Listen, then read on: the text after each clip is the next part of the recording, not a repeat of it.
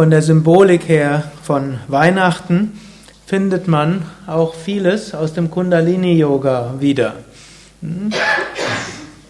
Am, also gestern war der vierte Advent. Hm? Gestern ist schon lange her, aber hm, war der vierte Advent. Und es gibt vier Adventskerzen. Und wir können das interpretieren. Das sind die ersten vier Chakras. Und das vierte Chakra ist welches Chakra? Herzchakra. Und wenn das Herzchakra sich öffnet, dann kann Jesus in uns geboren werden. Die Geburt von Christusbewusstsein ist die Geburt von uneigennütziger Liebe, Liebe zu den Menschen, Nächstenliebe, Liebe zu Gott. Mit dieser Geburt ja, des göttlichen Kindes geht dann auch verschiedene Erfahrungen einher. Kundalini-Yogis würden dies als Erweckung der Kundalini bezeichnen. Und manche der Anwesenden haben vielleicht schon hohe spirituelle Erfahrungen gehabt, Energieerweckungserfahrungen, Bewusstseinserweiterungserfahrungen. Dazu können Lichter dazugehören, Klänge dazugehören, besondere Energien, außergewöhnliche Wahrnehmungen. Und das wird letztlich symbolisiert durch den Tannenbaum, den Weihnachtsbaum. Hm? Ihr habt dort einen, in der Mitte einen Stamm, das ist so wie die Sushumna, die feinstoffliche Wirbelsäule. Aus dieser feinstofflichen Wirbelsäule im Hauptenergiekanal treten die Nadis, die Energiekanäle aus. Und zwar in den Hauptchakras. Und ich glaube, wenn man den richtig zählt, gibt es tatsächlich sieben Hauptregionen, wo die Äste rauskommen. Also das ist ein siebenchakriger Weihnachtsbaum Symbol.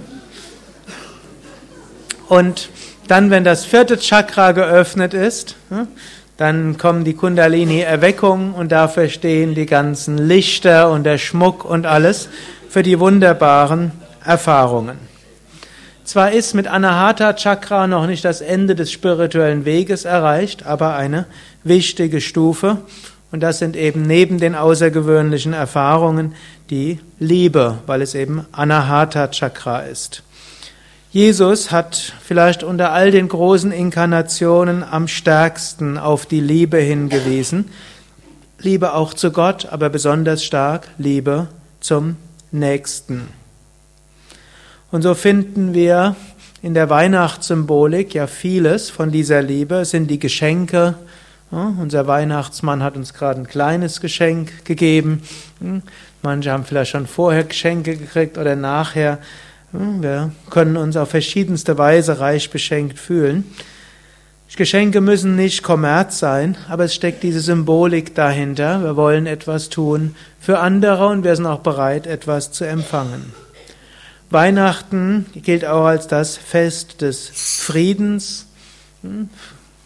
Ich weiß, in unserer Familie war es so üblich, wir waren ja drei Jungs im Alter von zwei Jahren und diejenigen, die mehrere Jungs als Kinder hatten, wissen, dass die sich regelmäßig in der Wolle haben. Es war doch irgendwie ja, brüderlich, aber gehört irgendwo dazu. Aber am Heiligabend, da war es klar, dort streiten wir uns nicht. Das konnte man erst am ersten Weihnachtstag wieder machen, aber Heiligabend war Fest des Friedens. Im Mittelalter war es so, dass die Kriege um das Weihnachtsfest geruht haben.